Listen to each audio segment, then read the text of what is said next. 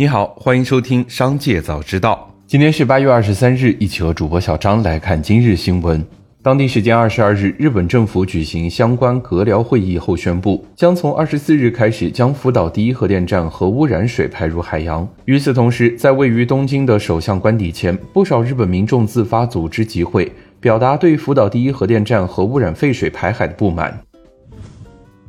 据财新周刊，中国计划允许地方政府发行1.5万亿元特殊再融资债券，以帮助包括天津、贵州、云南、陕西和重庆等十二个偿还压力较大的省份和地区偿还债务。中国央行或将设立应急流动性金融工具，由主要银行参与，通过这一工具给地方城投提供流动性、利率较低、期限较长的金融工具。如果近期相关政策出台，配合财政的再融资债券，将一定程度上支持城投平台化解当下的流动性风险。紧接着，再让我们一起来关注企业动态。近日，网络上多家平台发布了针对华为公司的系列言论，经过记者证实，该系列言论均为谣言。华为方面表示，造谣者毫无根据，无中生有。网上的言论涉及华为3.2万名科学家正式移籍。孟晚舟谈淘汰制度，要求员工必须做到四零五代七抓。孟晚舟身份突变，晋升全球总裁等。八月二十日，华为已通过微博正式辟谣，并呼吁各位网友勿信勿传，果断举报。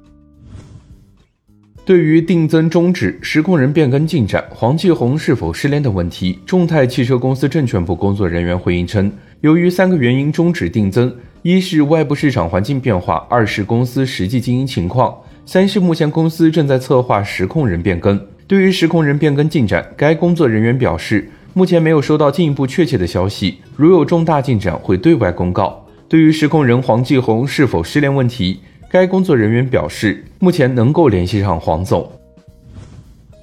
据南华早报，希尔顿全球酒店集团正压住中国中产阶级的旅游热潮。该集团亚太区项目开发高级副总裁陈汉全称。继去年在中国大陆开设一百家酒店后，该集团继续在未来十年在中国开设超过七百三十家酒店。据报道，希尔顿目前在中国大陆管理着五百一十二家酒店。陈汉全表示，集团上半年的有力增长主要受中国需求驱动，二季度中国国内游业务强劲，出现了指数增长。据北京产权交易所网站八月十一日发布的文件。韩国汽车制造商现代汽车在中国的合资公司拟以三十六点八亿元人民币的价格转让位于重庆的工厂，出售的资产包括土地使用权、地上建筑物及相关设备等资产。现代汽车在中国的销量下滑，七月份现代和起亚两个品牌创下至少是两千零八年以来的最差单月表现。据界面消息，为了应对投资者压力，嘉信理财计划裁员并关闭或缩减办公室规模，以至少节省五亿美元的年度成本。嘉信理财发言人在一份通过电子邮件发送的声明中表示，先前已经表明打算在今年和二零二四年采取一系列行动，旨在削减公司的成本和复杂性，包括减少支出基础并简化运营模式。这将导致未来几个月取消一些职位，其中大部分是非面向客户的领域。具体将取消多少职位暂未说明。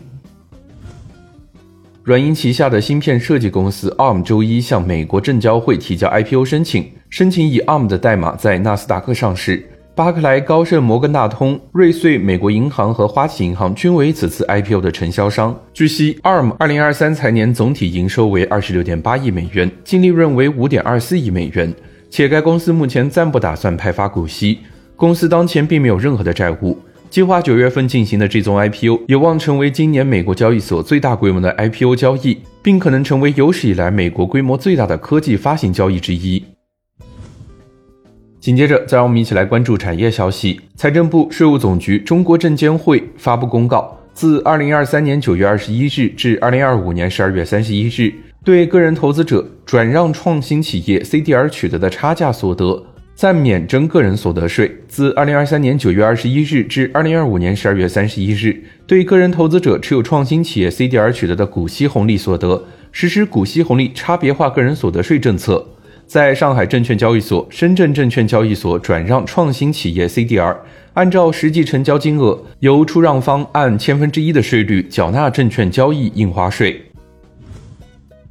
据北京发布《二零二三世界机器人大会机器人与科创融合发展论坛》介绍，北京正在规划建设二十五万平方米的亦庄机器人产业园，三十万平方米的昌平机器人产业园，两园在京一南一北落地，将支撑起该市机器人产业基地建设。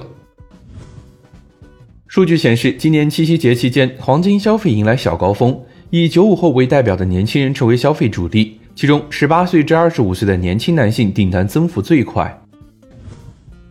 据彭博社消息，世界旅游及旅行理事会发布的全球旅游业报告预测，到二零三三年，中国旅游业产值将达到四万亿美元，超越美国的两万亿美元，拿下全球第一。报告显示，到二零三三年，中国游客出境游消费占比有望提升至百分之二十二点三。